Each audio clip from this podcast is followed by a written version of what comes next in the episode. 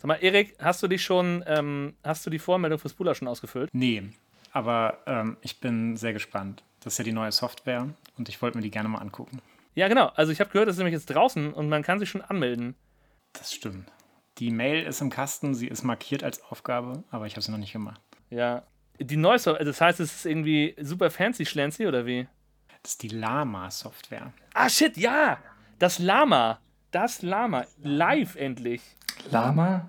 Da hat den Verband auch noch Geld gekostet. Da sollen wir was mal rumkommen bei dem Ding. Ja, da kannst du laut sagen.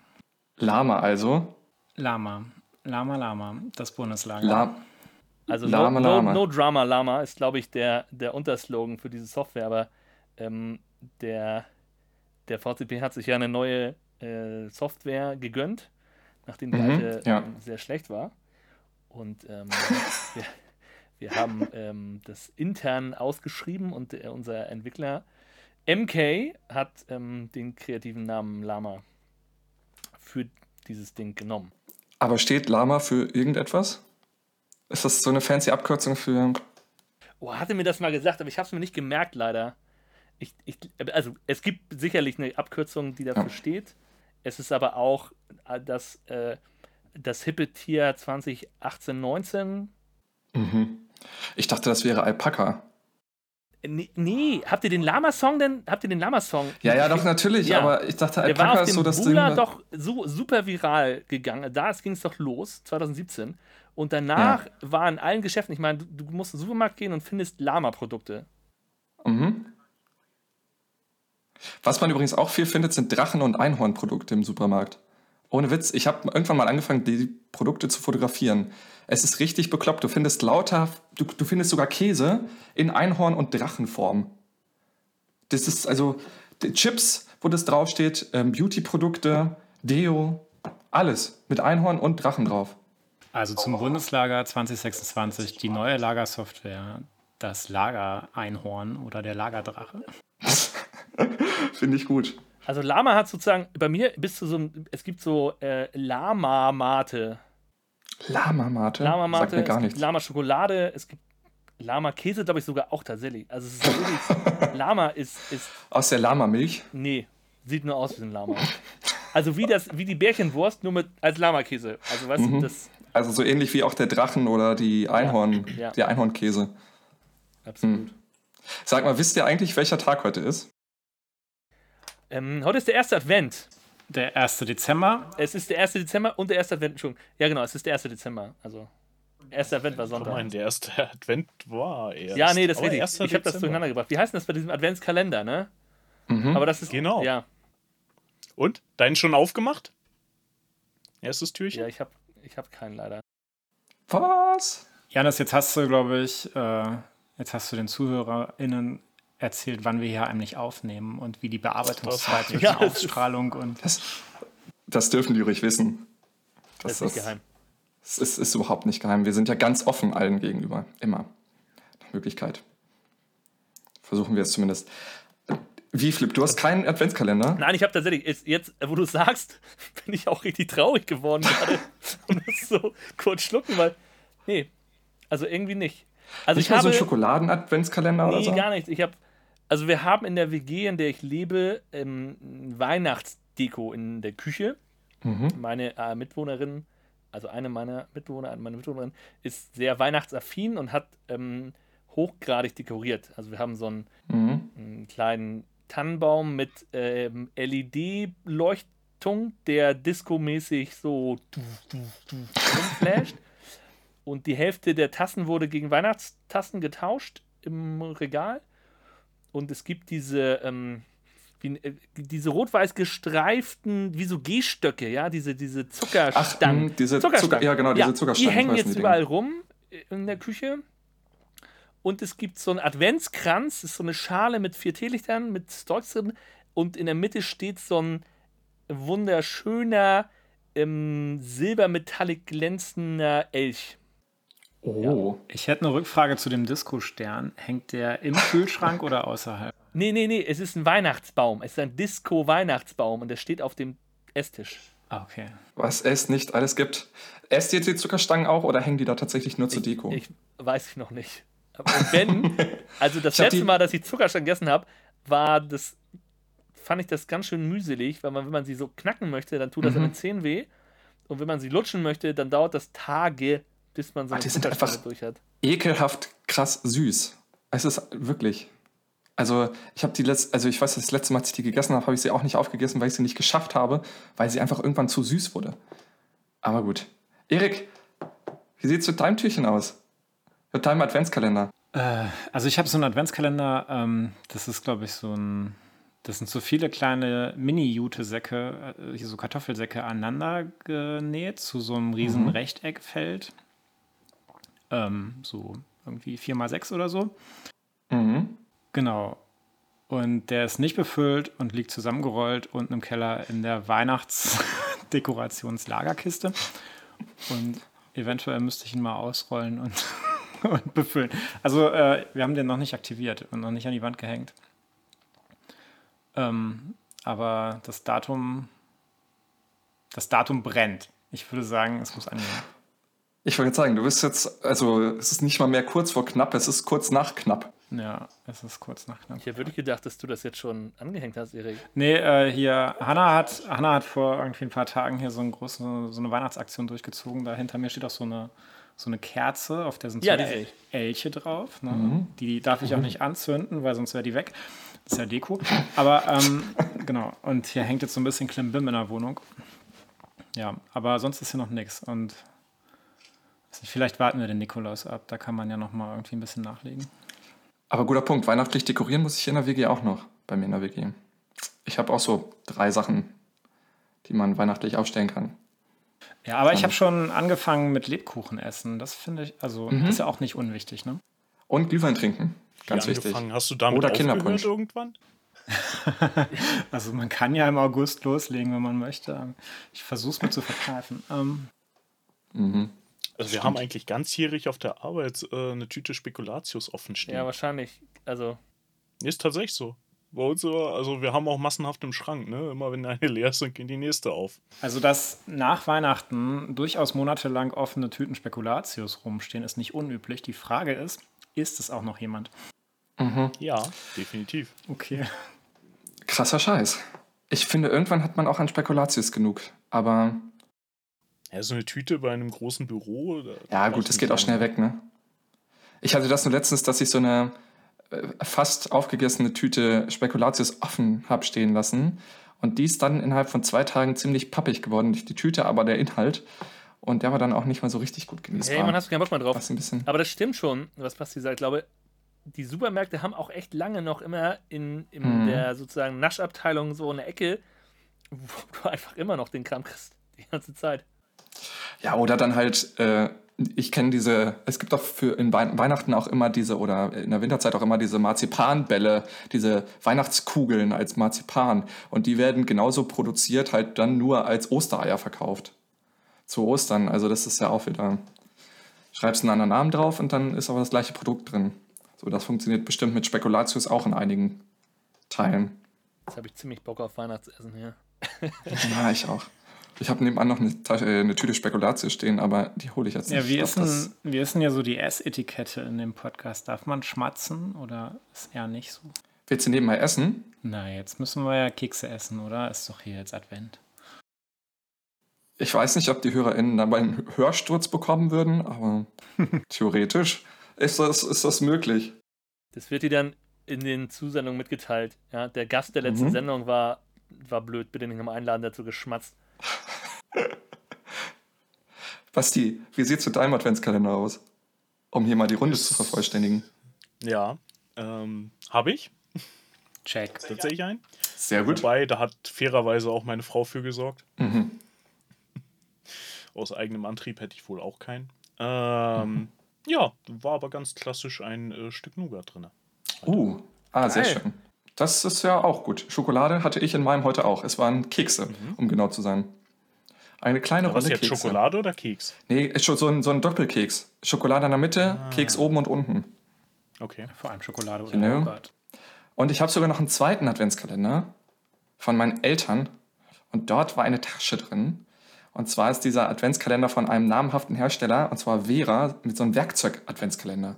Das ist ziemlich cool. Das ist schon ganz schön geil, ja. Und als erstes ist da immer die Tasche drin, in die man das Werkzeug am Ende reinräumen darf oder kann. Mal schauen, was da die nächsten Türchen bringen. Warte, was war am ersten drinne? So eine Tasche. Ach, die Tasche in der ersten. Oh ja, hast du gesagt. Entschuldigung. Tasche. Ja, mega. Dann ist so, und danach bist du sozusagen der Heimwegerkönig oder die Heimwegerkönigin. So in etwa. So eine Das ist Tasche schon- oder so ein, so, ein, so, ein, so ein Multifunktionsgürtel, wo du dann alle, also wie so ein Nee, Cowboy. kein, kein Gürtel, wirklich so eine, so eine Oder Tasche, so eine- die man dann so zusammenrollen Oder so kann. eine Schärpe. Ja, das so alles so wie, wie Worf bei Star Trek oder, oder so, ne? Also sozusagen die ganzen Sachen. Oder so ein, so ein Munitionsgriff wie Rambo, wo dann die ganzen, Ist, die ganzen Bits drin sind dann so, äh, ich habe alles. Jede Schraube, das passende. Ich glaube, in diesem Weihnachtskalender, aber es, Mhm. es ist, hat Spoilergefahr. Ich meine, da ist auch so ein, ähm, die haben ja so, ähm, so Handwerkzeuggriffe, ne? Also wie für so einen Schraubendreher. ja, ja, ich weiß, ich weiß. Da gibt es doch auch diesen Flaschenöffner von, ne? Ja, richtig. Äh, Jedes Jahr gibt es einen Flaschenöffner ohne das jetzt. Ich habe nämlich schon drei von denen gehabt, Ah, die okay. letzten, oder die letzten drei Jahre. Deswegen, es, es war immer, es war das äh, zweimal jetzt schon ein, äh, ein Kronkorkenöffner dran und einmal einen ähm, Weinflaschenkorkenzieher. Der Kapselheber, Jannis. Ah, Nee, tatsächlich kein Kapselheber, noch ganz klassisch zum Drehen und dann ziehen. ah okay. Gut. Kein Kapselheber tatsächlich. Vielleicht ist das dieses Jahr ein Kapsel Kapselheber. Mal schauen. Wäre eine praktische Sache auf jeden Fall, denn ich habe schon genug Flaschenöffner. Aber lasst uns mal starten, oder? Mit dem eigentlichen Teil. Kann man mal machen.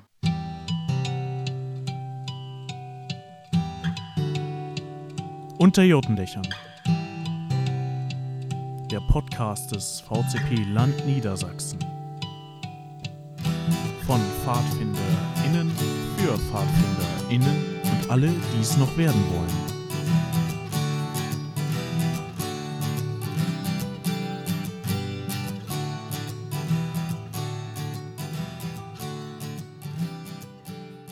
Jetzt haben wir herzlich willkommen bei Unter Jürgendächern.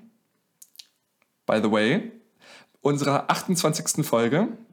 Wie ihr gehört habt, ihr Lieben, äh, dort draußen vor den mobilen Empfangsgeräten haben Basti und ich uns zwei ganz liebe ähm, Freunde eingeladen, Fadis. Und die beiden dürfen sich einmal vorstellen, damit ihr auch wisst, wer denn die letzten mittlerweile irgendwie 10, 12 Minuten gesprochen hat. Flip, willst du anfangen? Ja, mache ich gerne. Ähm, hallo, liebe HörerInnen von Unter Jotendächern. Ähm, vielen Dank für die Einladung, ihr beiden. Ähm, genau, ich bin Flip. Ich äh, bin Pfadfinder aus ähm, Schleswig-Holstein ursprünglich kommend. Äh, aus Kiel. Äh, Aus dem hohen Norden. aus dem hohen Norden, genau. Ähm, bin da in so eine Pfadfinder-Familie reingeboren. Bruder und äh, Vater und Onkel und äh, alle sind irgendwie am Start gewesen. Und in dem Stamm, in dem ich dann groß geworden bin, verwurzelt, habe da alles Mögliche gemacht, Gruppen geleitet, Materialwart, Quatsch, äh, Stammesleitung und bin irgendwann in die Landesleitung in Schleswig-Holstein gerutscht und war da lange Jahre Landesleitung. Mm, um dann irgendwann in die Bundesebene reinzuschnuppern. Als Landesleitung ist man ja manchmal auf dem Bundesrat, weil man da so äh, hindelegiert wird oder da irgendwie Bock drauf hat. Und schlussendlich bin ich dann äh, Bundesleitung geworden, zusammen mit Erik. Ähm, jetzt seit fast drei Jahren ist die Amtszeit unserer aktuellen Bundesvorsitzenden Natascha, Olli und Nils. Und die haben uns als äh, Bundesleitung berufen in das Referatstämme.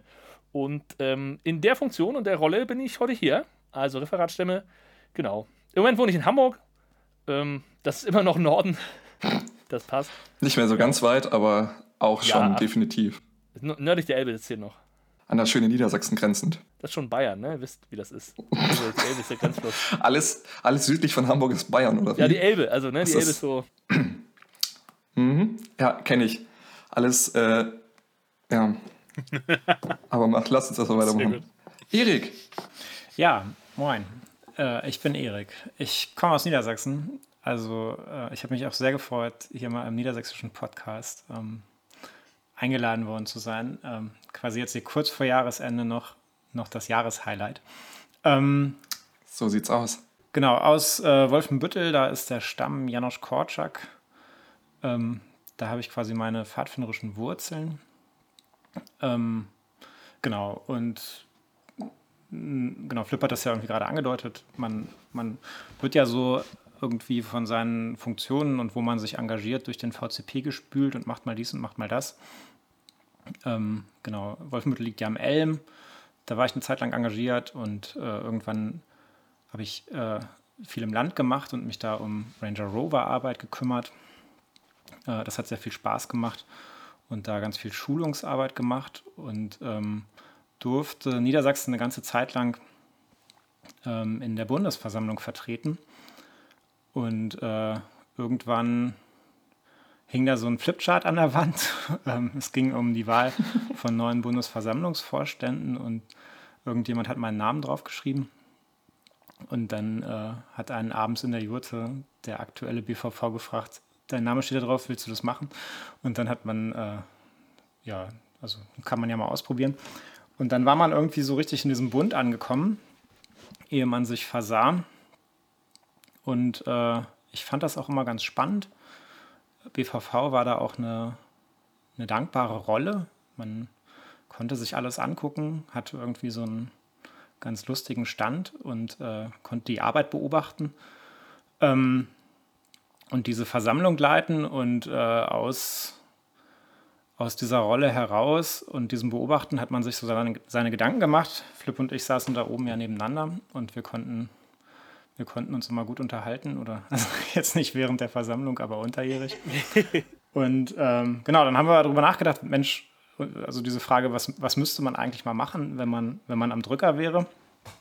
Und äh, da ist dieser Gedanke auch ein bisschen entstanden, zu sagen, okay, wir könnten auch in die Bundesleitung gehen und ähm, ein Referat machen. Und das müsste dann aber sich, äh, also seinen Blick auf die verbandliche Basis, auf die Stämme richten und äh, sich da Gedanken darüber machen, ähm, was der Bund den Stämmen eigentlich Gutes tun kann. Und so ist das Referat Stämme entstanden. Und das machen wir jetzt seit drei Jahren, das meinte Flip ja gerade. Und es macht sehr viel Spaß und Freude. Das heißt, das Referat Stämme ist auch ganz neu entstanden mit euch. Das gab es vorher nicht. Ja, ganz genau. Also ähm, es ist ja so, dass die, ähm, der VCP seine Bundesvorsitzenden wählt und die können dann zur Erfüllung ihrer Arbeit oder was sie halt an wichtigen Dingen bespielen wollen, ähm, Referate einsetzen. Klassischerweise kennt man ja Referat Internationales, ähm, Referat Schulung, ähm, solche Sachen. Und ähm, nach meinem Wissen gab es, also wenn dann sehr, sehr lange, aber vielleicht, ich würde jetzt sogar behaupten, noch nie ein Referat Stämme, das das im Namen hat. Ich glaube schon, dass manche sozusagen Bereiche auch einen Fokus darauf hatten, Stämme zu unterstützen, aber sozusagen nie so fokussiert und auch mit dem, mit dem Namen drin. Also insofern konnten wir auch auf keine, wie sagt man, also bestehenden Strukturen zurückgreifen oder Fachgruppen, die wir sozusagen übernehmen konnten oder wieder einsetzen konnten, sondern haben von daher von bei null angefangen. Ja? Also gesagt, wir bauen uns das alles auf. Ja. Also es gab mal, wir waren ja neulich auf diesem, auf diesem 50-Plus-Treffen und da habe ich so ein Exemplar von Kreuz und Lilie erworben, also hier so ein Geschichtsbuch über Vorgängerverbände seines VCPs. Ich habe auch tatsächlich drin mhm. geblättert und Flip, es gab zu CP-Zeiten äh, noch, gab es tatsächlich in der Bundesführung Stammesbeauftragte. Also insofern, wir knüpfen quasi an uralte Traditionen an. Ja, ja, ja. Aber ich also glaube, genau. im VCP gab es jetzt so ein Stammesreferat noch nicht. Von daher ist es neu. Das ist korrekt. Mhm. Spannend, spannend, spannend, spannend. Ja, ihr habt mir, ich, wir haben mal äh, so ein bisschen recherchiert natürlich und ich habe mal im, äh, in dem Begleitheft zur letzten Bundesversammlung beziehungsweise in dem Berichtsheft dazu geblättert und da stand ein Zitat. Da stand äh, mit der Idee, mit, mit folgender Idee seid ihr angetreten. Zukunftsfähigkeit und Wachstum bilden zwei Ziele unserer Arbeit und damit auch mehr Kinder und Jugendliche für das Pfadfinden zu gewinnen. Hm. Ist das dann euer Leitspruch oder wollt ihr. Naja, also es ist eine, eine Dimension der Ziele, die wir verfolgen, ne? Zukunftsfähigkeit und Wachstum. Ähm, die bedingen auch einander. Also wir haben ja im VCP ein Wachstumsziel und äh, wollen quasi mehr Kinder und Jugendliche erreichen. Das hat ganz viele Gründe aus meiner Sicht ist der, der wichtigste, dass wir eine sehr, sehr gute Kinder- und Jugendarbeit machen, eine wunderbare Pädagogik haben und es äh, ein schöner Gedanke ist, wenn daran möglichst viele partizipieren können. Ähm, und wenn man aber darüber nachdenkt, wie man Verbandswachstum, also mehr Menschen realisieren kann, dann kommt man schnell zu einem Punkt, nämlich die treten nicht auf Bundesebene ein oder im Land oder so, sondern Mitglieder treten im Stamm ein. Und die, also die Stämme müssen diese Mitglieder abbilden. Und äh, dann ist man bei einem Gedanken, kriegen unsere Stämme das hin? Wie machen wir das eigentlich? Wie geht es eigentlich unseren Stämmen? Und dann sind wir schon bei Fragen, die wir im Referat sehr, sehr genau wälzen und äh, wenden quasi von einer Ecke zur anderen. Und ähm, diese Zukunftsfähigkeit, das ähm, ist ja auch so ein bisschen so ein technischer Begriff. Das passt hier aber ganz gut, weil wir sind im Referat zu dem Schluss gekommen, dass der VCP inhaltlich, also in der Frage, was machen wir, eigentlich ziemlich gut aufgestellt ist. Ne? Wir hatten in den späten Nullerjahren, Anfang der Zehnerjahre, den Prozess der Stufenkonzeption, haben die, haben die beschlossen, haben also uns in unserer Pädagogik neu aufgestellt, in der Stufenarbeit, in den ganzen Übergängen und den Methoden und den ganzen Ritualen. Das ist alles quasi wasserdicht und auch gut. Ich glaube, unsere Stämme machen da gute Arbeit. Aber dann sind wir zu dem anderen Punkt gekommen. Ähm, kriegen wir aus einer organisatorischen Sicht dieses Wachstum eigentlich hin? Und ähm, da ist uns dann schon aufgefallen, ähm, dass wir hier wahrscheinlich Unterstützungsangebote machen müssen, weil Stämme sich da in einer sehr, sehr herausfordernden Situation befinden. Ne? Also dieses schnelle MitarbeiterInnenwechsel, ähm, eigentlich nur zwei Jahre aktive Phase, ne? so von ab dem 16 werden bis nach dem Abi, wenn man den Ort wieder verlässt. Das bringt alles eine Menge an Herausforderungen, was den Wissenstransfer und die Organisation angeht, mit sich. Und äh, und das ist aber eigentlich der Kern, den man anfassen muss, wenn man diese Zukunftsfähigkeit hinbekommen möchte. Denn äh, leider, leider, und das sieht man ja auch immer, ähm, sterben Stämme ja manchmal auch sehr spontan. Ne? Also dieses letzter macht das Licht aus. Wir sind jetzt noch eine Generation, die ist aktiv, aber wir wissen, nach uns gibt es irgendwie niemanden. Das kommt ja gelegentlich mal vor. Und Flip, da sind wir eigentlich angetreten, ähm, dagegen zu arbeiten. Ja, also du hast ja nach Leitspruch gefragt, ne, Rosi? Und mhm, der, der, ja. der, der, eigentliche Leitspruch ist, kein Stamm darf sterben. Ja.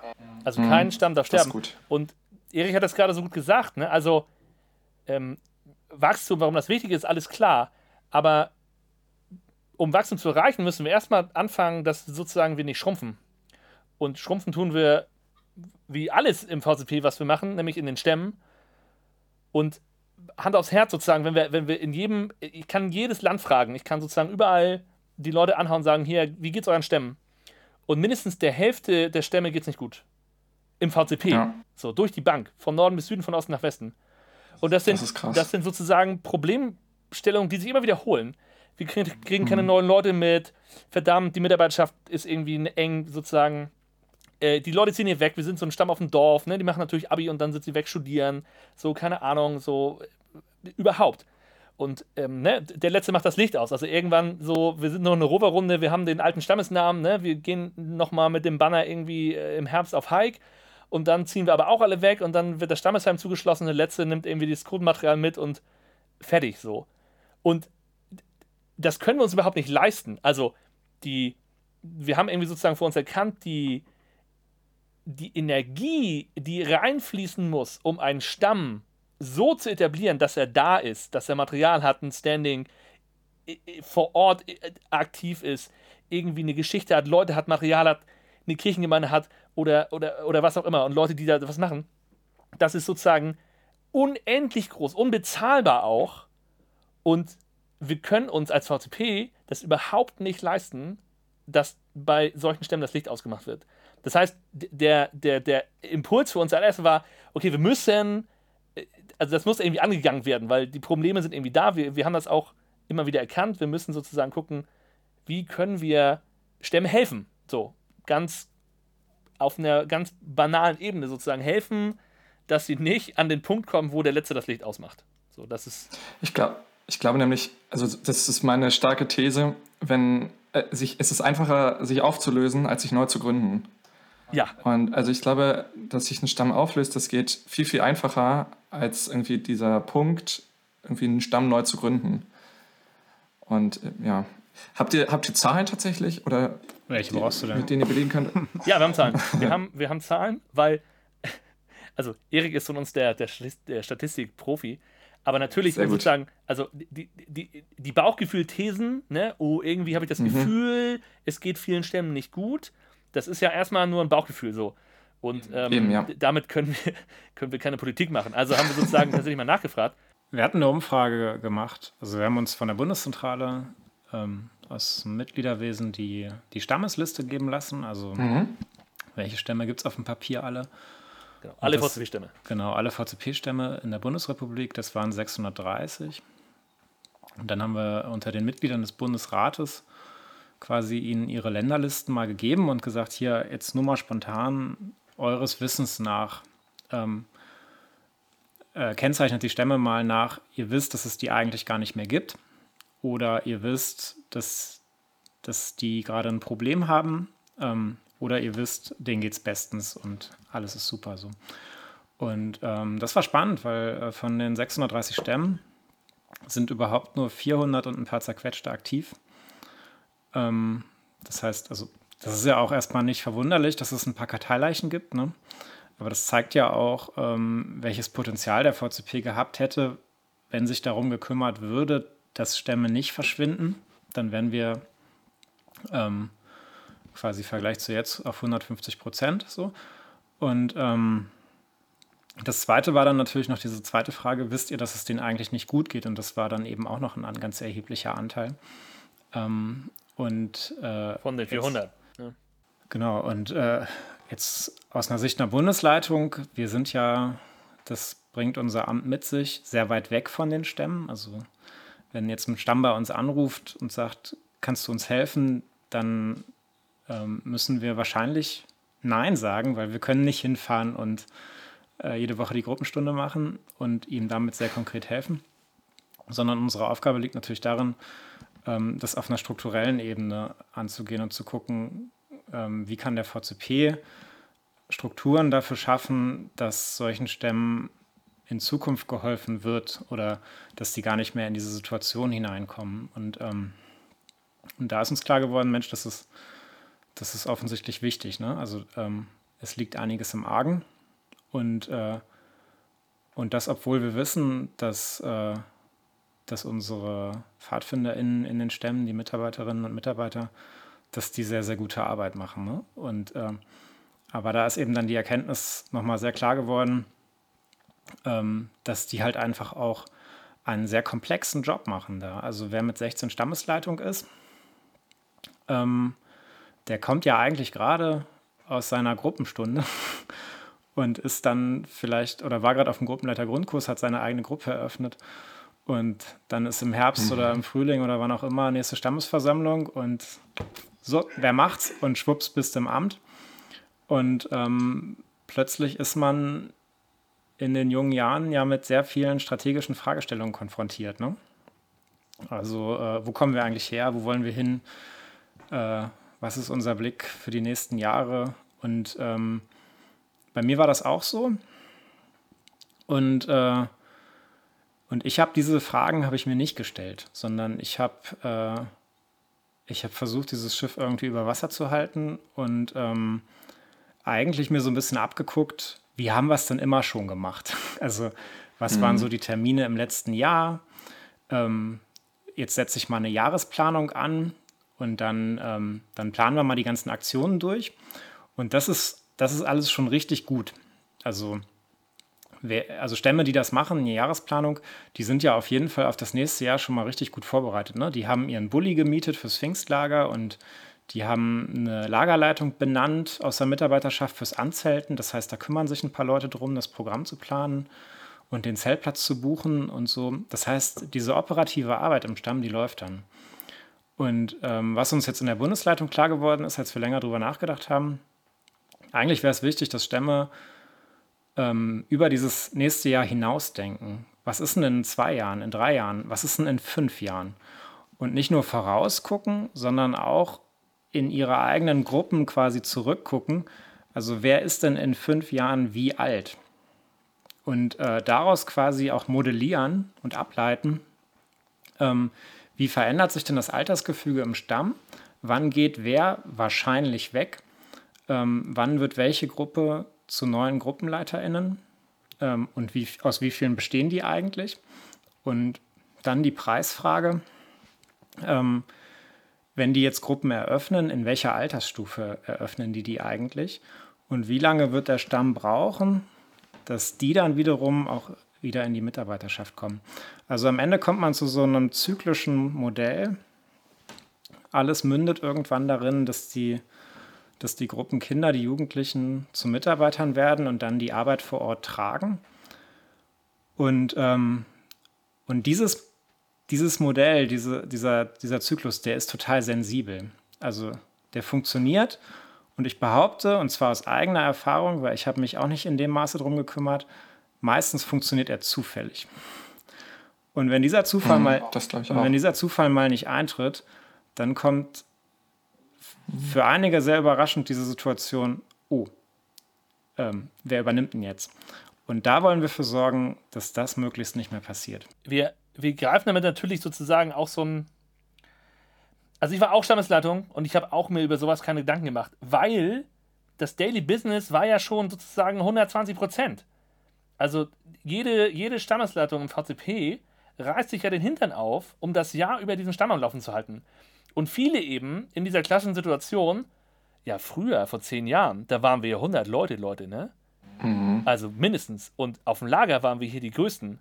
So, und jetzt bin ich irgendwie 17, 18, bin Stammesleitung von so einem 20-People-Haufen und muss mir sozusagen von den Alten die Geschichten vom Krieg erzählen lassen, wie es früher geil war und wie wir richtig gerockt haben. Und ich kriege gerade mal meine zwei Gruppenstunden pro Woche mit den Gruppen, die ich habe, hin. So, that's it. Pfingstlager, Sommerlager, alles klar. Eh, Voll, weil nebenbei muss ich ja noch Abi machen und irgendwie klarkommen, so. Da habe ich überhaupt keine Zeit und auch niemand zeigt mir das, mal sozusagen diesen Blick, den Erik beschrieben hat, über den Tellerrand. Und das ist so ein bisschen das Ding, wo wir natürlich jetzt stehen, als so ein bisschen außerhalb des Daily Business und so ein bisschen mal von, von oben auf, auf die Situation geguckt. Da, da müssen wir natürlich auch so ein paar romantische, sozusagen, ach, das läuft schon irgendwie, war doch immer schon so, kommt doch, ne, klappt doch irgendwie immer schon, auch mal hinterfragen und sagen, ist es wirklich so? Und ist es, wie Erik sagt, ist es alles Zufall? Oder sind nicht viele der Sachen sozusagen auch mh, steuerbar oder zumindest bedenkbar, ja? Ähm, und am Ende, also mit, mit dem, was wir jetzt sozusagen, was Erik und was ich jetzt auch gesagt habe, kommen wir an den Punkt, dass wir, was können wir da machen? Einer der, der Puzzleteile sozusagen mit diesem Shit, wir müssen den Stämmen irgendwie helfen, ist ja genau das. Wir müssen die, die Leute, die Stammesleitungen irgendwie befähigen, diese Sachen mit zu bedenken. Das hilft dir noch, also das löst das Problem noch nicht auf, aber es versetzt sie zumindest in die Lage, Sachen zu sehen und zu sagen, äh, macht es überhaupt Sinn, wenn ich jetzt eine Wölflingsgruppe gründe? Weil die muss ich, warte, die gründe ich mit sieben oder acht Jahren. Bis die 16 sind, muss ich die Holy Smokes zehn Jahre durchfüttern. Ich bin jetzt 18, zehn Jahre, so oft müssen wir neue Gruppenleiter an den Start bringen, durch die Grundkurse jagen, bis die Leute, die ich jetzt einsetze, so weit sind, dass sie was machen können. Das ist ja Wahnsinn. Also wie viel Ressource in diese Gruppe. Vielleicht macht es eher Sinn, eine Pfadfindergruppe zu gründen. Spoiler. So, also, so, aber das muss sozusagen jeder Stamm für sich auch selber irgendwie entdecken. Aber da gibt es eben keine Vorbilder. Also, ne, es ist alles so dieses, war schon immer so, du bist irgendwie auch, ne, jeder Stamm ist so, so ein Kämpfer, du bist eine Stammesleiterin, du bist eine Kämpferin, du musst dich irgendwie durchboxen, das haben die Leute vor dir auch schon gemacht, das gehört dazu, ne, aber, ähm, und wir wollen so ein bisschen dieses Narrativ hinterfragen. Also es muss ja gar nicht immer so sozusagen on Razor's Edge sein die ganze Zeit, dass du irgendwie so auf der Klinge lang tanzt, weil das geil ist. So, das ist ja auch einfach auch psychologisch, also psychischer Stress, ja? Also sozusagen dieses, wenn ich jetzt hier nicht performe, dann geht der Stamm ein. Also der Druck, der auf unseren Stammesleitungen lastet, allein mit dieser Frage, wenn ich jetzt hier nicht gut performe, dann geht, das ganze, dann geht der ganze Laden ein, ist irgendwie mega hoch und wird irgendwie überhaupt nicht, oder sozusagen beginnt jetzt erst, okay, okay ne, das muss ja gar nicht so sein, wir müssen die irgendwie supporten. Ähm, und das ist, das ist Teil unserer Motivation der in einen der Punkte, das wollte ich eigentlich gerade sagen, in diesem Bagira-Ding mündet. Ne? Also das ist sozusagen äh, einer der Sachen, wo wir gesagt haben, okay, wir wollen die Stammesleitung vor Ort unterstützen, in genau dieser Resilienz, in genau dieser Checkung der ganzen Sachen, in der Re- Selbstreflexion. Das geht nur von außen, weil selber haben die genug zu tun, haben wir gerade nochmal so erzählt. Ähm, das, das war sozusagen die Idee hinter dem ersten großen Projekt, was wir da losgetreten haben. Ja. Ist ja eine wunderbare Überleitung, Mensch. Danke, Flip. Zu euren, zu euren Projekten. Ja. Ihr, ihr habt ja, ja, genau das gerade schon angesprochen, ihr habt auf ähm, Bundesebene mehrere Projekte am Start, die ihr initiiert habt und in denen ihr dann auch irgendwie, ähm, in denen ihr mitarbeitet, beziehungsweise in denen ihr auch viele Mitarbeitende habt, die da ganz fleißig und wahrscheinlich auch ganz tolle Arbeit leisten. Ja. Ich erinnere mich an eine äh, unserer letzten Podcast-Folgen, die ich selber auch mit aufnehmen durfte, ähm, das Projekt V. Ja, V war zu Gast, ne? Ja, das war großartig. V war zu Gast, also, richtig. Ich habe sie gerne gehört. Das, das freut mich sehr. Oder freut uns Ihr sehr. Gruß, liebe Faust. Ihr seid die besten, ihr seid die besten Flauschbälle. So sieht's aus. Eine eurer Steckenpferde sozusagen, ja auch irgendwie mittlerweile wahrscheinlich. Ähm, ja, du hast Bagira angesprochen. Habt ihr Lust, da ein bisschen was zu, äh, zu, zu erzählen, ja. was das eigentlich ist? Ich, ähm, ich mache mal einmal quasi den Kringel von der Logik her. Dann können wir mal ja, gerne. reinzoomen. Weil Bagira ist Gerne. quasi unser erstes bzw. zweites Puzzlestück. Wir haben uns halt diese Aufgabe Wachstum angenommen und es ist ja gerade schon deutlich geworden, ähm, Wachstum ist eigentlich nur ein Abfallprodukt von, von guter Arbeit vor Ort oder guten Strukturen. Also wenn wir dafür sorgen, dass alles stabil läuft, dass die Menschen vor Ort in den Stämmen gute Rahmenbedingungen haben und ähm, Nachwuchs haben, wissen, worauf sie sich einlassen und so weiter. Also wenn die Arbeit gut läuft, dann, dann fällt Wachstum mit ab. Dann werden wir wahrscheinlich größer und können neue Strukturen schaffen. Und das ist ja unser Ziel. Und dann haben wir uns überlegt, okay, wie können wir an dieses Thema eigentlich rangehen? Und das Erste war, wir, wir brauchen eine Gruppe, die uns dafür auch ein Stück weit eine Strategie macht und einen Plan erarbeitet. Also was gibt es alles für Maßnahmen, um als Verband zu wachsen? Und die haben wir eingesetzt. Das ist die Gruppe Trude. Ähm, genau, das ist so ein Bohrer und Wachstum ist ein dickes Brett und bla bla bla. Und deshalb, deshalb heißt er Trude. Und ähm, Liebe HörerInnen, ihr könnt alle mal Trude googeln, alles groß geschrieben, dann findet ihr den größten Bohrer, den wir kennen. genau, also die Tunnelbohrmaschine unseres Vertrauens. Ähm, und ähm, genau, das ist quasi so das erste Puzzleteil. Wir brauchen ähm, Wachstum ist komplex und wir brauchen echt einen guten Plan und müssen da auch auf so einer strategischen, also langfristigen und wohlüberlegten Art und Weise agieren. Und das zweite ist, okay, Wachstum. Wie gehen wir das im ersten Schritt an? Ähm, das erste ist, dass wir nicht mehr schrumpfen. Das haben wir vorhin schon angedeutet.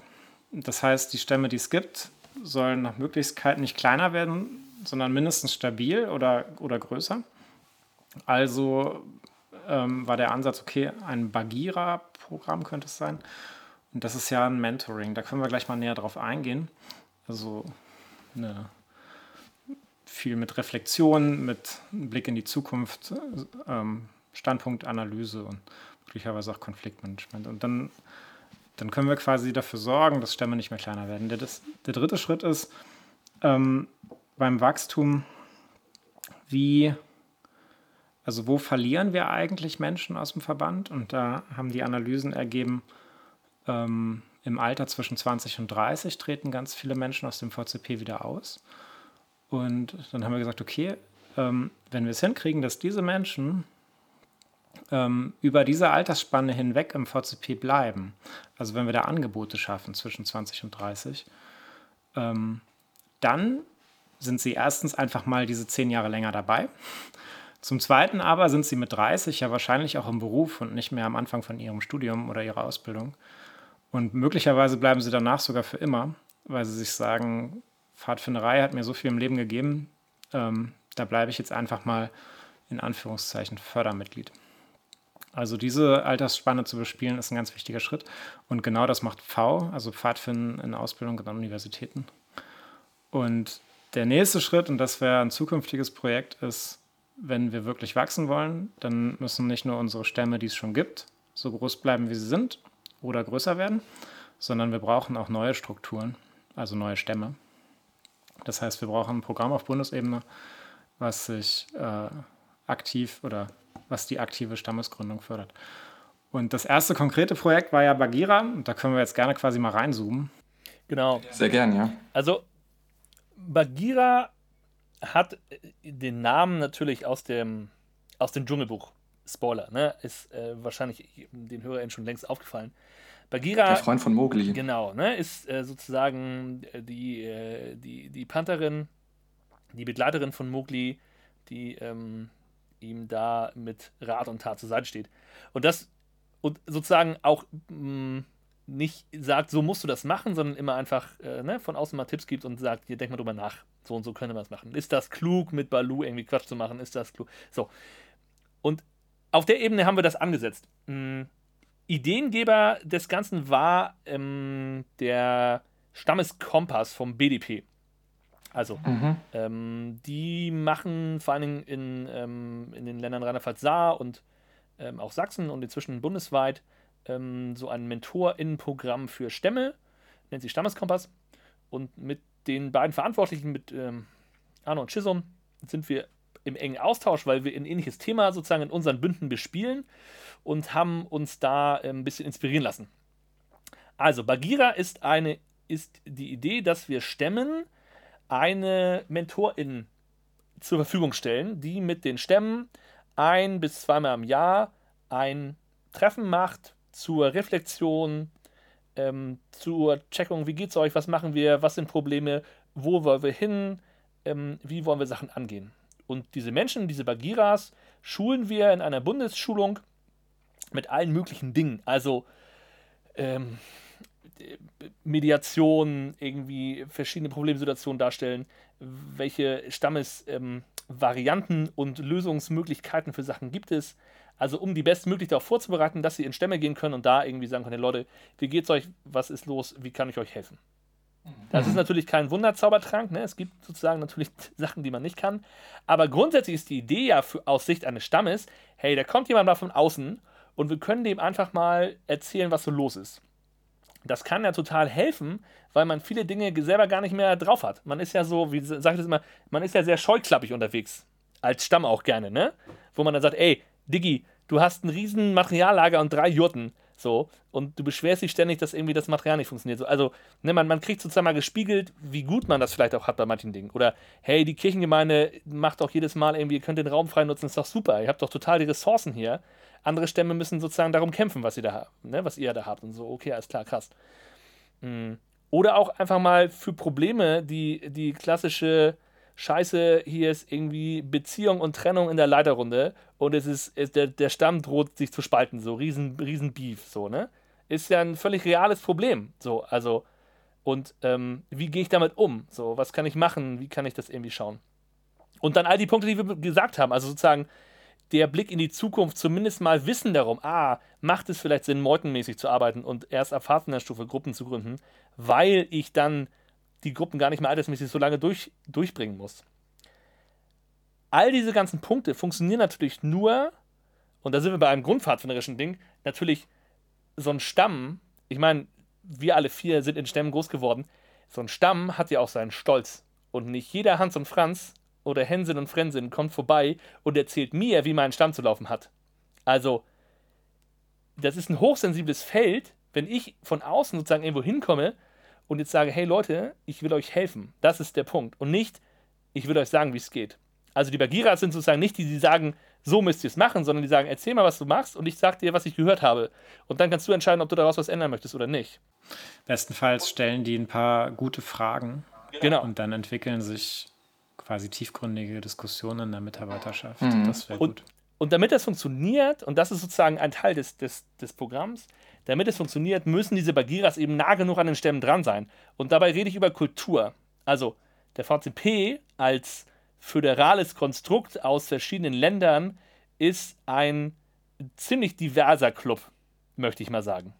Also ein Stamm aus Schleswig-Holstein, ein Stamm aus Bayern, ein Stamm aus Sachsen und ein Stamm aus Westfalen haben Gemeinsamkeiten, aber haben auch ziemlich viele Unterschiede. Ein Stamm aus Niedersachsen, ein Stamm aus Mittelerde. Ne? Also, ihr wisst, was ich meine. So, allein schon innerhalb eines Landes, die verschiedenen Regionen vielleicht auch schon. Welche Lieder singen wir? Wie machen wir die Essensrituale? Was ist eigentlich sozusagen unser Selbstverständnis? Das heißt, damit ein Bagheera auch mit einem Stamm gut arbeiten kann, muss der mindestens aus dem Land kommen. Das ist sozusagen unser Grundsatz. Deswegen sind die Länder im Boot oder müssen im Boot sein. Denn die müssen diese Bagiras in die Stämme bringen. Und andersrum die Bagiras auch suchen. Also Leute sagen, hey, dich und dich und dich, habt ihr nicht Bock, sowas zu machen? Wollt ihr nicht Stammesmentorin werden? Dann werde Bagira, geh auf den Kurs im Bund, den wir anbieten, komm wieder zurück und dann kann ich dich in die Stämme schmeißen, um da die Arbeit zu machen. Also, also kann Bagira jeder und jede werden, Genau. theoretisch, die auf Landesebene irgendwie oder auf Stammesebene, Bezirksebene, wie auch immer, aktiv ist. am besten sogar aktiv Und- waren. Denn Bagira ist der perfekte, Mhm. der perfekte Rentenjob. Ja? Deine Pfadfinder in Rente kann ja manchmal auch mit 18 anfangen. Du bist irgendwie raus, Ja, ne? Also klar. klar, ne? hast irgendwie kein, kein Amt, kein Dings, hast keine Zeit, warum auch immer. Bagira ist super, weil, hey, du musst zwei Wochen in einem Jahr bespielen. Oder Ja, wenn eins. du einen Stamm betreust. Oder auch nur eins. Also sozusagen es ist es ist maximal einfach und niedrigschwellig. Ähm, du wirst einmal gut ausgebildet und kannst dann noch weiter Gutes tun, ohne, ne, kleiner Finger, ganze Hand wird gerissen, sozusagen ohne dich in, in so einer Verantwortlichkeit auf Landes- oder Bundesebene sozusagen voll einzubringen. Ja. Also das klassische Shit, Volltime-Job, ich bin irgendwie Beauftragter für Schulung, ich bin irgendwie Materialwart, was auch immer auf Landesebene, ist ja oft so, nee, habe ich keine Zeit für, sorry, kann ich nicht mehr. Aber als Bagira noch sozusagen auch bis 30, bis 40, keine Ahnung, immer noch mal wieder zu sagen, hey, klar, ich betreue so einen Stamm, kann ich mitmachen, habe ich Bock drauf, kann ich sogar leisten, ähm, ist ja total super. Ja. Also verzahnt sich da auch so ein bisschen mit dieser, wie halten wir Leute, die können irgendwie Bagira werden, wenn sie wollen. Ist ja auch ganz, ist ein attraktiver Job. Und äh, wenn ich mal sagen darf, eine hochkarätige Ausbildung. Ja, also wir sind hier echt auch super stolz auf unsere Fachgruppe.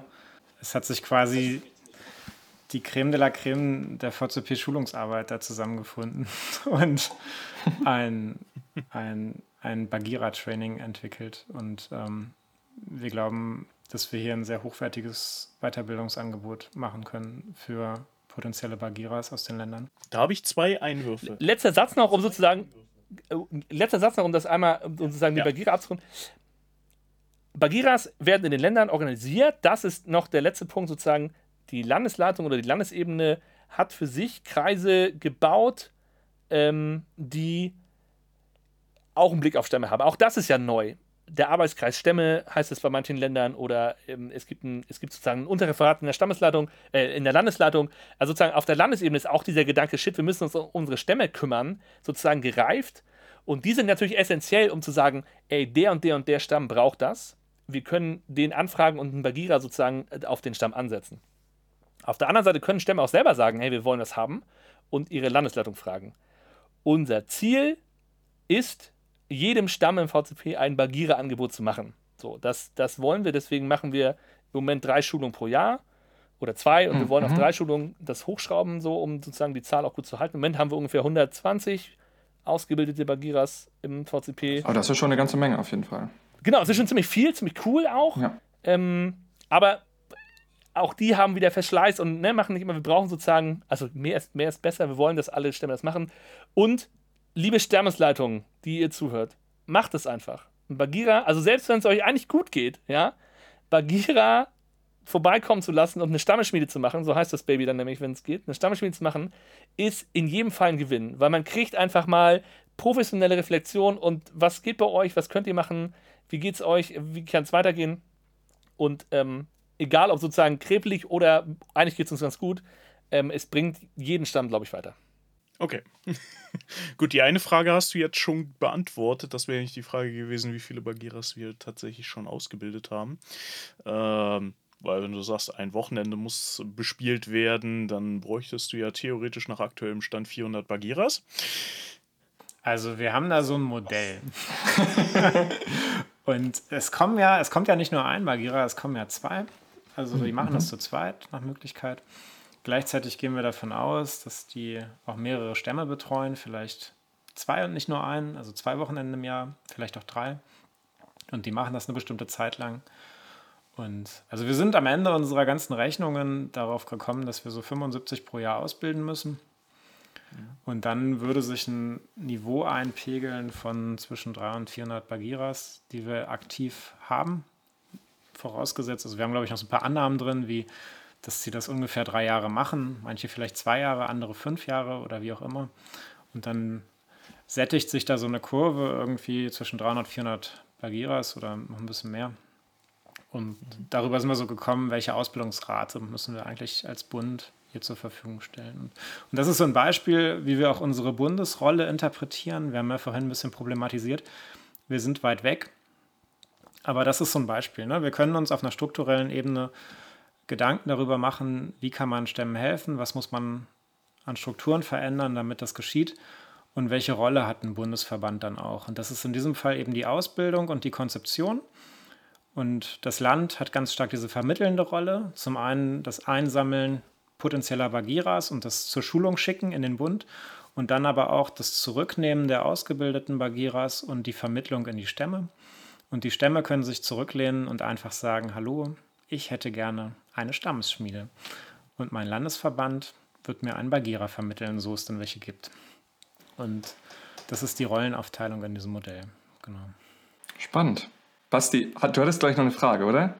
Genau. Hau raus. Genau. Flip sagte gerade so schön, wir sind alle in wohlbehüteten Stämmen aufgewachsen. Das gilt für mich tatsächlich nicht, weil ich bin erst im Erwachsenenalter dazugekommen. Du alter Quereinsteiger. Ähm, richtig. Und äh, ja, wir sind ja irgendwann auch nach Bremen gezogen und irgendwie der letzte Stamm in Bremen hatte sich vier Monate vor, bevor wir anfangen wollten, aufgelöst. Das heißt, wir haben auch quasi einmal bei Null anfangen müssen. Stimmt nicht ganz. Wir hatten äh, einiges an hm. Material aus den äh, ehemaligen Bremerhavenern äh, noch mitgekriegt. Also wir haben auch heute noch Zeltplan, die sind 40, 50 Jahre alt. Aber solange es funktioniert, fein. Ähm, und wir haben einfach die Erfahrung gemacht, strukturell war relativ wenig da. Es war wirklich schwierig, da reinzukommen in diese ganzen, in die Landesstruktur und überhaupt in dem Verbund erstmal anzukommen. Mhm. Äh, von dato kann ich da nur sagen, Daumen hoch, dass ihr euch dem Thema annehmt. Ähm, und ja, da wäre jetzt natürlich, ja, Bagira haben wir jetzt äh, quasi durch als ähm, Zukunftsplanungstool, sage ich mal, und Erhalt der Stämme. Und dann ist die Frage, wir hatten es ja vorhin auch schon mal kurz angeschnitten, wenn wir jetzt in Stammesneugründungen kommen, um wirklich ein Wachstum zu erreichen, was schwebt euch da vor? Ähm, da schwebt uns vor, dass wir, also für die nächste Zeit, wir haben da noch nichts, ähm, da schwebt uns vor, dass wir darüber nachdenken, wie kann eigentlich Stammesgründung gelingen. Also ähm, man kann da man sich da ein bisschen reindenkt, man kann da quasi verschiedene Fälle unterscheiden. Nicht selten passiert eine Stammesgründung zufällig, also in dem bestimmte Rahmenbedingungen passen. Es gibt meistens einen erwachsenen Menschen, meistens älter, der sagt, vielleicht hat er selber oder sie gerade Kinder und möchte eigentlich Pfadfinderei anbieten oder angeboten haben. Es gibt sie aber nicht und dann wird vielleicht ein Stamm gegründet, weil gesagt wird, okay, dann mache ich die Kindergruppe selber. Und ähm, dann dauert es halt, ne? Kindergruppe, acht Jahre, bis die irgendwann mal Mitarbeiter sind. Ähm, und vielleicht finden sich ein paar Mitstreiter und es werden mehrere Gruppen gegründet. Aber daher kommt auch dieses, diese Redewendung quasi fast, ähm, Stammesgründung dauert halt sechs Jahre oder acht Jahre. Ne? Also mhm. bis die Strukturen dann da sind, bis sich das verfestigt hat. Das ist ein langer Weg. Und auch das ist so, also sozusagen ist schon richtig. Ja, genau. Da muss alles klappen. Also acht Jahre ist schon sozusagen super gut gerechnet. Ja, da muss man halt auch. Ja. Genau, aber die Menschen müssen sich halt auch so lange committen, sagt man ja heutzutage. Ne? Also da auch ähm, die Bereitschaft so lange aufrechterhalten. Und ähm, das ist so dieser zufällige Fall. Und was ist im VCP, also Grüße nach RPS, ähm, aber was es bisher selten gibt, ist ähm, planvolle Gründung. Also wo zum Beispiel der Landesverband sich hinstellt und sagt, okay, hier ist die Landkarte, wir malen jetzt mal unsere Stämme ein. Wo haben wir eigentlich Potenzial? Also wo könnten VCP-Stämme? Und das ist eine ziemlich einfache Frage aktuell, weil die Karte ist halt weiß. Ne? Also die paar blauen Punkte, die da auf der Karte sind. Also da geht halt einiges an Wachstum. Das ist auch was Schönes an der Wachstumsarbeit wir müssen uns noch nicht groß die Gedanken machen, ähm, dass wir uns irgendwie in die Quere kommen oder so, sondern man kann eigentlich fast überall einen Stamm gründen und wahrscheinlich wird es funktionieren. Es gibt auf dem Land ein bisschen andere Rahmenbedingungen als in der Stadt. In der Stadt gibt es meistens auch ein Überangebot an äh, Möglichkeiten für Kinder und Jugendliche. Da muss man natürlich auch gucken, wo man steht und wo man bleibt und wo man seine Leute herkriegt. Auf dem Land ist es nicht selten andersrum, dass es auch ein dominierendes Angebot gibt, ob das jetzt eine Jugendfeuerwehr ist oder ein Sportverein, der sehr aktiv ist oder in manchen äh, Dörfern sind halt auch alle Kinder und Jugendlichen im VCP. Das gibt es ja auch, ne? oder dann im Pfadfinderstamm. Also da gibt es eher den gegenteiligen Effekt, dass, das, dass man dann quasi auch schnell zum einzigen Angebot wird. Aber es gibt auch die entsprechende Nachfrage. Aber dieses planvolle Gründen, das machen wir im VCP noch nicht so oft. Ihr könnt euch mal, wenn ihr Lust habt, ähm, über eure Bundesratsdelegierten das Material von Rheinland-Pfalz Saar zukommen lassen. Die haben eine Aktion gestartet, ich glaube letztes Jahr, wo sie allen Kirchengemeinden im Ort, das sind viele, also äh, einen Brief geschrieben haben, also so ein Päckchen, und erklärt haben, was ist denn eigentlich der VCP? Und übrigens, der VCP ist Teil der evangelischen Jugend und ihr als Kirchengemeinden, ihr Pfarrer persönlich und Pfarrerinnen, ihr seid doch eigentlich angehalten, auch Jugendarbeit in eurer Gemeinde anzubieten. Ähm, das ist eigentlich, ähm, es ist eigentlich eine Art Pflicht. Also das ist schon vorgesehen, dass es Jugendarbeit in der Kirche gibt. Und da ist die Kirche auch gut beraten, weil äh, sonst sitzt irgendwann niemand mehr in der Kirche, wenn man keine Jugendarbeit macht. Und ähm, das kann auch über Konfirmandenarbeit hinausgehen. Und dann haben sie sich ein bisschen vorgestellt, hier, wir sind der VCP. Und ähm, auf folgende Art und Weise kannst du in deiner Kirchengemeinde einen VCP-Stamm gründen. Und die haben natürlich hunderte Briefe rausgeschickt, aber ich glaube, in der Range irgendwie zwischen 0 und 10 hat es daraufhin Neugründungen gegeben. Und wenn du jetzt mal über so ein Land nachdenkst, Beispiel Niedersachsen, keine Ahnung, es gibt irgendwie, ähm, also im Zehnerbereich, also zweistellig, gibt es irgendwie Stämme. Und wenn du jetzt überlegst, es gründen sich einfach mal sechs neue Stämme auf Grundlage so einer Aktion, dann muss man schon sagen, das ist beträchtliches Wachstum. Auf jeden Aber Fall. soweit sind wir im VCP gesamt noch nicht. Das müssen wir, also das wollen wir uns mal so angucken. Wir machen im RDP gerade ein Projekt, was auf hauptberuflicher Ebene versucht, Stämme zu gründen. Aber was wir machen, Flip, ich würde zum Fadi-Tag rübergehen eigentlich, weil der ist höchst aktiv und der ist ja für Wachstum. Aber willst du vorher noch? Ich würde noch mal, also ich, du hast gerade angerissen, also mh, Mhm. ihr habt gerade sozusagen die Frage gestellt nach Neugründung so und das Thema ist mh, ist ja einmal das erste, was sozusagen einem einfällt, wenn man sagt Wachstum, klar, ich gründe einfach einen Stamm, ist doch einfach. Also sozusagen all das, was wir bisher gemacht haben, ist ja sozusagen immer der zweite Schritt. Hä, ach so, nee, warte, lass erst mal gucken, dass ne, bestehende Strukturen, hm, hm, Leute halten, bla. Irgendwann kommen wir zu Stämmegründen und auch da gibt es natürlich so ein paar Grundlagen. Also, wir sind nicht die Einzigen, die an den Punkt kommen, wo es, wo zu sagen, ey, Gründen macht eben total Sinn. Auch unsere sozusagen Dachverbände, RDP oder Wasm Wax, sind an diesen Punkten angekommen. Und wenn du die Deutschland anguckst, also sozusagen die ähm, potenzielle äh, Anzahl an Jugendlichen im erreichbaren Alter für Pfadfinder sein, so. Und dann dagegen hältst, wie viel dieser Menschen sind nicht nur im VCP, sondern sozusagen überhaupt im RDP und noch weiter hinaus in den ganzen Verbänden und Bünden und bündischen Tralala, also in den ganzen Wanderzirkus unterwegs so, dann bleibst du bei 0,% Bereich. Oh, Mille. Das, ni- nicht mal, sogar Promille, also 0,0. So, es ist so, die, ähm, das Potenzial, Pfadfinderei zu gründen und irgendwie loszumachen, ist riesengroß. Also, Ja, ja, klar. die Frage so, oh, treten wir irgendwann auf den Füße, ist, ist totaler, totaler Quatschkram, weil es gibt niemanden. Die Karte ist leer. Es ist sozusagen äh, Aufbruchstimmung hoch 100. Und gleichzeitig, das haben wir auch schon gesagt, ist Stammgründen eben überhaupt nicht trivial, sondern ich muss acht Jahre oder zehn Jahre durchhalten, sonst wird das eine Luftnummer. So, dann mache ich irgendwie drei Jahre groß Tram Tram, die fahren aufs Lager und dann bin ich weg und alle anderen sind auch weg.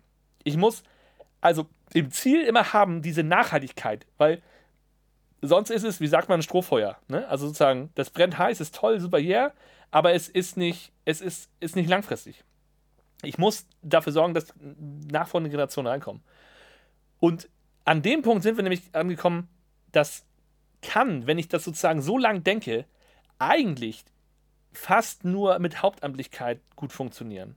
Weil ehrenamtlichen Leuten das aufbürden, dass sie das so lange durchziehen, kann ich nicht. Das, ne, sozusagen, das gibt es immer wieder, das kann auch funktionieren. Das sind dann sozusagen EinzelkämpferInnen, die sagen, ich mache jetzt hier einen Stamm und ich wohne hier und ich ziehe das durch, zehn Jahre lang, kein Problem. So, geil, super gut. Aber das kann ich sozusagen nicht als strategische, das kann ich nicht zum Plan machen. Ich kann nicht darauf hoffen, dass irgendwie überall so eine, so eine Superheldin da irgendwie aufploppen und den um Stämme gründen, sondern ich muss das irgendwie anders denken. Und nur dazu, letzter Satz, da sind wir sozusagen gerade im RDP auf einer Ebene unterwegs, wo Erik und ich mit in einer Gruppe sitzen und dieser vorstehen, die darüber nachdenkt, wie man sozusagen hauptamtlich unterstütztes Stammeswachstum instituieren könnte. So. Wie kann man das sozusagen die Gelder akquirieren? Was müsste das für ein Konzept werden? Wie müsste man das sozusagen dafür sicher gehen, dass diese Stämme dann auch in so eine Ehrenamtlichkeit überführt werden können? Ähm, das ist jetzt noch nicht fertig, aber das ist sozusagen perspektivisch auf die nächsten ein, zwei, drei Jahre ist das ein Thema, das auch auf den VCP zukommen wird, wo wir sozusagen sagen, hey Leute, das können wir tun, da können auch die Länder von profitieren, so könnten wir sozusagen nachhaltig Stämme gründen. Ich weiß, dass es in Hessen auf jeden Fall jetzt gerade so ein Programm anläuft, um Stämme zu gründen. Auch durch, ähm, durch Ehrenamtliche tatsächlich geleitet. Dann, da bin ich auch sehr gespannt, was dabei rumkommt. Ein Stamm ist jetzt dadurch schon entstanden, zwei andere sind, glaube ich, geplant auch, auch eine interessante Möglichkeit, was ich da zumindest so gehört habe. Was sozusagen bei den Hessen da funktioniert, glaube ich, oder was auch das einzige Grundprinzip ist, oder was auch in, in unserem bisherigen Nachdenken der Punkt ist. Ich kann natürlich einmal sagen, ich werfe mit einer Augenbinde einen Dartpfeil auf die Deutschlandkarte und sage, da gründe ich einen neuen Stamm. Ja. Mit 99% der Fälle wird das klappen. Also wird da noch kein Stamm sein und ich könnte da irgendwas machen. Aber viel, viel, viel leichter ist es ja, wenn ich sage, hey, was macht eigentlich Pfadfinden aus? Das ist ja, mich mit anderen Pfadfindern zu treffen und Quatsch zu machen. Also irgendwie Kontakt zu haben. Das heißt, einen neu zu gründenden Stamm ist ja super, super geiler, wenn der in seiner Nähe einen Stamm hat, den es vielleicht schon gibt. Der Pate oder Patin sein kann, mit dem man zusammen Aktionen machen kann, von dem man vielleicht auch lernen kann und gucken kann, hey, wie macht ihr denn das? Eure Rituale, eure Sachen überhaupt. Also die Idee, sozusagen über Cluster zu wachsen und Patenschaften auszusprechen, ist sozusagen eine der ersten Erkenntnisse, die wir in diesem ganzen Themenkomplex ein bisschen haben, so in die Richtung zu denken. Und ähm, soviel ich weiß, ist es bei den Hessen auch so, dass sie sozusagen da zwischen Connection mitmachen. Ja, Leute, das war der erste Teil unseres Interviews mit Erik und Flip. Und wenn ihr wissen möchtet, was nun dieser Fadi-Tag ist und worüber wir noch gesprochen haben, dann freut euch auf Teil 2, der dann nach dem vierten Advent erscheinen wird. Bis dahin, gut Fahrt.